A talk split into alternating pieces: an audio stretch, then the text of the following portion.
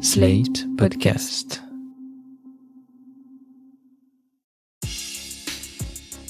Bah regardez vous-même mon sac de course, j'ai acheté l'essentiel pour pas jeter, j'ai pris en vrac euh, tout ce qui était possible. Je fais vraiment tout ce que je peux pour limiter ma production de déchets, mais le zéro déchet, franchement, ça me semble impossible. Je pense que nous avons à agir en tant que citoyens, bien sûr, mais c'est aussi aux industriels et à l'État de faire avancer les choses. C'est juste une question de volonté en fait. Je ne sais pas si vous connaissez les chiffres du gaspillage alimentaire, mais dans le monde, on jette un tiers de la nourriture qu'on produit. Rien qu'avec ce que l'Europe met à la poubelle, chaque année, on pourrait nourrir un milliard de personnes. Et quand on sait que presque 900 millions de gens souffrent de malnutrition, bah c'est la honte. En France, les pertes et le gaspillage alimentaire, ça représente 10 millions de tonnes de produits par an, soit 16 milliards d'euros. C'est 30 kilos par an et par personne, dont 7 kilos de déchets alimentaires non consommés et encore emballés.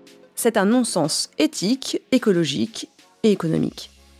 Alors quelles solutions pratiques mettre en place, individuellement et collectivement, pour réduire ce gaspillage et valoriser les déchets alimentaires? Pour en discuter aujourd'hui, j'ai à mes côtés Marion Noireau, bonjour. Bonjour. Vous êtes chef de projet RSE à Biocop. Absolument. Et Moira Tourneur, bonjour. Bonjour. Vous êtes responsable plaidoyer à Zero Waste France. Tout à fait. Alors, les chiffres du gaspillage alimentaire que j'ai donnés en introduction, euh, ils sont édifiants, j'ai envie de dire euh, honteux, encore une fois.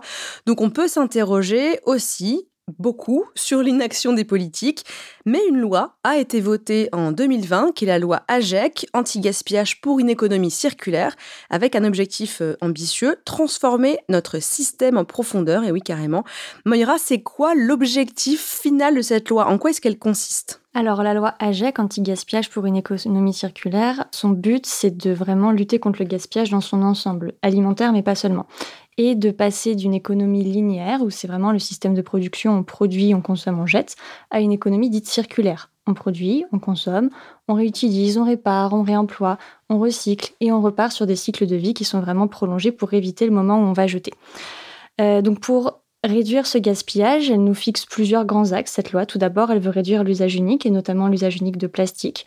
Son objectif, c'est que d'ici 2040, on se passe du plastique à usage unique. Euh, elle vise aussi à développer le réemploi, la réparation. Elle a des objectifs pour euh, lutter contre l'obsolescence programmée et réduire la production de déchets dans son ensemble. En matière de gaspillage alimentaire plus particulièrement, la loi AGEC nous fixe un objectif de réduction de 50% du gaspillage alimentaire en 2030 par rapport au niveau qu'on avait en 2015. Et cet objectif de réduction, il s'applique aussi bien pour la phase de consommation que de production, que de transformation et aussi en restauration commerciale. Et parce qu'on le verra tout à l'heure, en fait, chaque euh, élément de cette chaîne de gaspillage a son rôle à jouer, on en parlera plus tard. Tout à fait. Après, ce qu'il y a à avoir en tête, c'est que cette loi AGEC, elle n'a pas trop creusé cette question du gaspillage alimentaire parce que quatre ans avant, on avait une loi, la loi Garot, qui, elle, s'était vraiment posé la question de ce gaspillage alimentaire et avait déjà posé des premiers jalons. Elle avait interdit la destruction des invendus alimentaires, c'est-à-dire qu'avant, on avait des distributeurs qui mettaient de la javel sur les invendus pour éviter que des personnes les récupèrent. C'est complètement absurde, puisque les, même les dates de péremption n'étaient euh, pas vraiment de la péremption, c'était de, de, la date limite de consommation. Et c'était anti-écologique et antisocial pour le coup. Donc ça, c'est complètement interdit et la loi Garot a obligé justement ces distributeurs à mettre en place des conventions de dons avec des associations pour que la nourriture qui est encore consommable puisse être récupérée et manger. Marion, cette loi Garot, qu'est-ce qu'elle a permis euh, d'autre, euh, à part euh, justement valoriser des invendus, par exemple? La loi Garot, elle a également introduit une hiérarchie des actions à mener en matière de lutte contre le gaspillage alimentaire. Donc, par exemple, elle donne la priorité à la prévention, puis au débouché en alimentation humaine par le don ou la transformation, et viennent ensuite, et seulement ensuite, la valorisation en alimentation animale ou énergétique. Et la destruction, c'est vraiment quelque chose qui est envisagé en dernier recours, et la loi, elle entend aussi renforcer les actions d'éducation et de sensibilisation du consommateur, qui est un point euh, extrêmement important euh, pour lutter contre le gaspillage alimentaire. Moira, est-ce qu'on doit compter uniquement sur, euh, une loi, sur un, corpus législatif pour changer de, paradigme? Alors la loi, donc là la loi Garot et la loi AGEC, elles donnent quand même des bases et elles sont importantes pour orienter les pratiques, les encadrer et donner l'impulsion dans la bonne direction. Donc c'est vraiment nécessaire. Mais bien sûr, ça suffira pas. Il faut que chaque acteur et chaque actrice de la chaîne joue son rôle. Déjà, l'industrie agroalimentaire a une énorme responsabilité dans le sujet puisqu'elle est responsable de deux tiers du gaspillage alimentaire. On a 32% de gaspillage en phase de production, 21% lorsque la nourriture est transformée et encore 14% en distribution. Ça, me semble énorme, pardon, mais alors 32% de gaspillage en production, une vingtaine de pourcents en transformation et 14% en distribution, mais Enfin, euh, il reste un tiers. Un tiers, c'est quoi? C'est le consommateur? Tout à fait. Le tiers restant, c'est la responsabilité des consommateurs et consommatrices. Ça nous est toutes et tous arrivé. On oublie un aliment dans le frigo, on le jette, on a oublié la date, etc. Et ça, ça représente quand même un tiers du gaspillage. Donc les consommateurs et consommatrices ont aussi, bien évidemment, un grand rôle à jouer. Faire attention à ne pas gaspiller lorsqu'ils vont manger aussi. La loi AGEC, dont on vient de parler longuement, elle vise aussi la réduction du gaspillage alimentaire dans le domaine de la distribution, ce dont vous parliez, euh, Moira. D'après l'ADEME, c'est, je le rappelle, 14% des pertes alimentaires. Euh, Marion, c'est quoi les pistes qu'on peut explorer ou, les mesures qu'on peut mettre en place justement côté distributeur, puisque vous êtes chez Biocop Alors côté distributeur, il y a effectivement euh, plusieurs leviers d'action euh, à actionner. D'abord, les distributeurs, ils ont un rôle d'influence à jouer sur toute la chaîne de la distribution en amont. Donc il y a vraiment l'opportunité de travailler avec les producteurs, avec les industriels pour réfléchir ensemble à comment est-ce que on peut faire d'un produit qui ne va pas être consommé une nouvelle matière première. Donc, par exemple, ça va être transformer des fruits abîmés euh, en confiture ou bien des légumes abîmés soupe. Et de l'autre côté de la chaîne, il y a aussi un rôle à inciter, à inviter les consommateurs à consommer euh, des produits euh, peut-être abîmés ou bien mieux gérer leur frigo, cuisiner avec des restes ou ce genre de choses. Au niveau vraiment magasin, en amont de la surface de vente, donc du magasin, il y a aussi un levier qui est important, c'est la bonne gestion des stocks. Acheter la bonne quantité de produits, ça va être donc vendre aux consommateurs la bonne quantité de produits et d'éviter euh, de jeter. Il est aussi nécessaire de proposer des dispositifs pour que les consommateurs achètent la bonne quantité de produits. Donc euh, là, on pourrait citer par exemple le vrac, qui est vraiment un bon moyen pour acheter euh, pile la quantité dont on a besoin. Et parce que ça, c'est quand même assez vrai. Il y a des moments où moi j'ai l'impression de jeter des oignons parce que j'ai pas eu le choix de les acheter en vrac alors que c'est quand même des oignons. Quoi. Pas besoin d'un filet de 52 oignons. Je, je, ne vis pas avec 50 personnes. C'est ça. Et là, c'est l'exemple des oignons, mais ça peut fonctionner surtout sur des produits, par exemple, un peu spécifiques euh, comme de la farine de manioc. Si on n'en utilise pas au quotidien dans nos recettes, on n'a pas forcément besoin d'acheter un kilo entier, alors que euh, peut-être que 100 grammes ou 200 grammes vont être suffisants pour une recette très spécifique. Et c'est bon pour le portefeuille aussi. Exactement, c'est l'intérêt du vrac. Et enfin, donc il y a une vraie, euh, une vraie action qui peut être menée au niveau de la sensibilisation euh, des consommateurs. De quelle manière Avec euh, quoi des, brochures distribuées en magasin, des recettes disponibles en ligne, des gestes à, à accomplir? Il y a vraiment plein d'actions à mener. Ça peut être des actions en magasin, mais ça peut être aussi sur les réseaux sociaux, des infographies de sensibilisation, des cours de cuisine, ce podcast, par exemple. Absolument. Et qu'est-ce que Biocop a déjà mis en place euh, de son côté? Alors nous, comme tous les magasins Biocop sont indépendants, ils sont vraiment libres de mettre en place les actions qui leur semblent euh, les plus adéquates euh, en fonction de leur situation. Mais il y en a beaucoup d'actions qui sont déjà mises en œuvre. Il y en a deux qui sont dans tous les magasins. Déjà, c'est le vrac. la vente en vrac chez Biocop, c'est depuis 30 ans, ça ne cesse de croître et c'est 500 références. Et comme je le disais tout à l'heure, acheter en vrac, c'est vraiment acheter la bonne quantité et donc éviter de jeter ce dont on n'a pas besoin et la sensibilisation des consommateurs qu'on a également euh, évoqué tout à l'heure, que ce soit en magasin, sur les réseaux sociaux, c'est vraiment une action qui est très importante. Euh, nous, en magasin, on peut retrouver par exemple des expositions sur euh, le gaspillage alimentaire, des cours de cuisine anti-gaspi ou ce genre de choses. Oui, souvent, en fait, c'est pas qu'on veut pas, c'est qu'on sait pas. Je crois que ça commence par là. On sait pas ce qu'on peut faire avec un légume qui est un petit peu, commence un peu à moisir ou qui fait un peu la tronche, des herbes qui sont un peu défraîchies, du yaourt qui est périmé. Bon, Exactement. Et en fait, il y a plein d'astuces que les magasins connaissent, puisque eux, ils sont au quotidien en contact avec les produits. Les consos n'en ont pas forcément connaissance. Donc, euh, le fait de discuter avec les consommateurs et d'échanger avec eux, bah, ça permet de les sensibiliser, tout simplement. Il y a aussi les, sticks, euh, ce qu'on appelle les sticks. Moi, je le vois dans des magasins traditionnels aussi de plus en plus. Qu'est-ce que c'est les sticks Ouais, c'est ça. Les sticks, c'est euh, des petites étiquettes qu'on met sur les produits, donc moins 30, moins 20%, et ça permet de d'identifier en fait. Euh. Exactement, ça permet aux consommateurs en fait de voir des produits qui vont bientôt arriver euh, à péremption et donc de pouvoir euh, les acheter pour les consommer tout de suite ou les congeler. Et on a aussi en magasin des paniers de produits à date courte qui sont proposés aux consommateurs via des applications anti-gaspi, toujours dans la même logique, consommer des produits qui arrivent bientôt à péremption. Et enfin, quand on a réduit au maximum euh, le gaspillage alimentaire, chez Biocop, on valorise euh, les déchets alimentaires. Et par exemple, euh, là, tous les sociétaires de Biocop se sont engagés à ce qu'en janvier 2023, 100% des magasins Biocop mettent en place une solution de valorisation des biodéchets en magasin. C'est concrètement, c'est quoi cette valorisation Elle consiste en quoi? Par exemple, dans un magasin Biocop du réseau, eh bien, il y a un partenariat qui a été mis en place avec une association qui vient récupérer les biodéchets, donc les déchets alimentaires du magasin, mais également de ceux des clients qui peuvent les ramener en magasin. Et ensuite, c'est du compost qui est réalisé et ce compost est utilisé pour un jardin partagé qui sert à sensibiliser les écoles aux alentours sur l'agriculture biologique, l'agroforesterie, ce genre de choses. Un cercle vertueux, quoi. Exactement. Donc on parlait de, nous, consommateurs et consommatrices, euh, Moira. Comment est-ce qu'on on peut agir, nous, alors là, d'un point de vue très individuel, euh, on va dire, euh, au quotidien, pour moins nourrir nos poubelles? Alors là, il y a tout un ensemble de pratiques à mettre en place vraiment à chaque étape de notre consommation. Comme le disait Marion, c'est intéressant d'acheter en vrac parce que euh, bah, c'est la juste quantité qu'on achète, pas besoin d'acheter le kilo de farine quand j'ai besoin que de 200 grammes. Et comme tu le disais Marion, c'est aussi très intéressant pour le porte-monnaie. C'est intéressant aussi de réaliser des menus pour la semaine plutôt que de dire bon, je vais au magasin, qu'est-ce que j'achète et repartir avec 300 euros de courses qu'on va gâcher. Bah, on a nos menus, on achète ce dont on a besoin et comme ça, il y a pas de problème. S'organiser, quoi. Exactement. Ce qui permet aussi de savoir dans la semaine ce qu'on va manger, ce qui est très pratique. Et euh, comme le disait Marion, c'est aussi intéressant d'aller voir les produits avec les petits stickers euh, où on a une réduction, donc toujours intéressant pour le porte-monnaie. Et on sait que ce soir, on va manger euh, bah, ce produit qui va être périmé demain. Donc comme ça, il n'y a pas de gâchis. Nous, on a payé moins cher et c'est très bien.